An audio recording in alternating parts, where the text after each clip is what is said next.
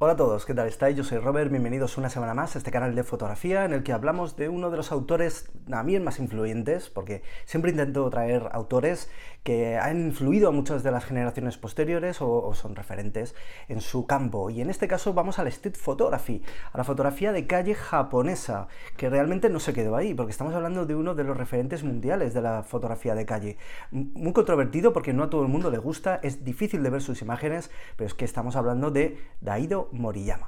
Os recuerdo que en robertomasfoto.com, precisamente, si os gusta la street photography, si os gusta la fotografía urbana, también es los cursos presenciales en diferentes ciudades de España y de Europa. Vamos a trabajar la visión fotográfica, la creatividad en cámara, el uso de la luz, vamos a aprender la composición y el timing, cuándo disparar, el momento preciso para hacerlo. Bueno, pues un montón de cosas vamos a tratarlo en los grupos presenciales, pero si no podéis venir por agenda o porque vivís en otro sitio, por supuesto, los cursos online también están disponibles en robertomasfoto.com.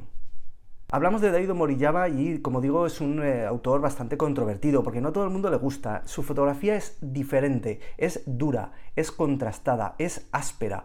está carente de color, eh, al menos en su 90% de su obra. Es una fotografía muy granulada, que busca la suciedad, que busca la imperfección, imperfección que muchos eh, equiparan un poquito a la, de, a la de Robert Frank, incluso a William Klein, aunque yo no estoy del todo de acuerdo sobre todo porque la de Daido Moriyama es eh, un reflejo absoluto de su personalidad y de su modus operandi. ¿Qué hacía Daido Moriyama? Bueno, Daido Moriyama prácticamente ha desarrollado toda su obra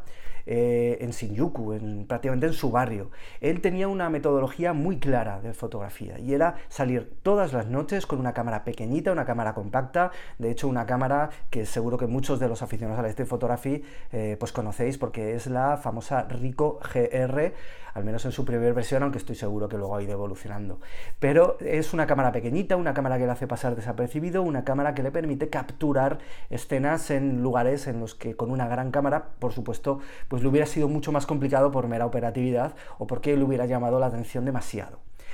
Él lo que buscaba además era fotografiar en ambientes eh, diferentes, oscuros, como digo, sórdidos, reflejando no las luces, el colorido, eh, las bondades de la sociedad japonesa, sino todo lo contrario. Buscaba meterse en los callejones, como digo, más complicados, eh, llenos de suciedad, llenos de corrupción, llenos de prostitución, en la que fotografiaba también a personajes un poquito complejos, un poquito desquiciados y fuera tal vez de lo que eh, muchos de nosotros, por supuesto, eh, hemos siempre idealizado ¿no? a la sociedad japonesa como gente recta, trabajadora y comprometida. Daido Moriyama nos muestra una cara distinta de Japón. Una cara que además eh, la enfatiza no solo en lo que es la propia toma fotográfica, sino que lo enfatiza en su propio trabajo de revelado, tanto en sus primeras épocas con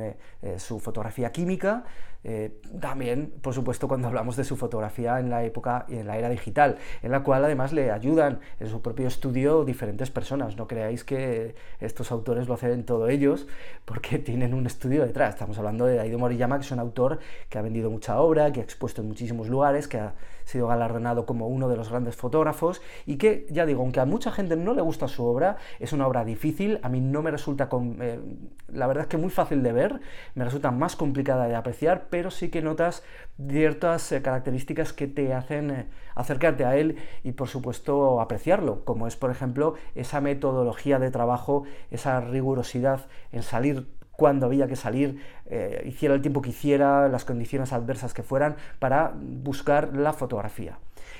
Realmente yo no soy de la opinión de que se debe estar fotografiando a todas horas y continuamente y de manera casi impulsiva. hay un autor mm, más reciente, Tatsuo Suzuki, del cual encontraréis un vídeo en este canal también, que sigue una metodología similar a la de Aido eh, Moriyama. De hecho, yo creo que eh, estéticamente y yo creo que incluso eh, filosóficamente es uno de los hijos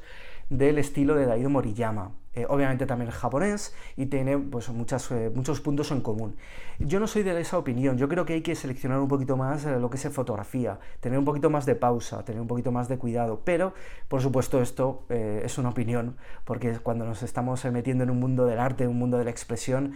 pues te puede gustar o no te puede gustar, lo podemos entender o no,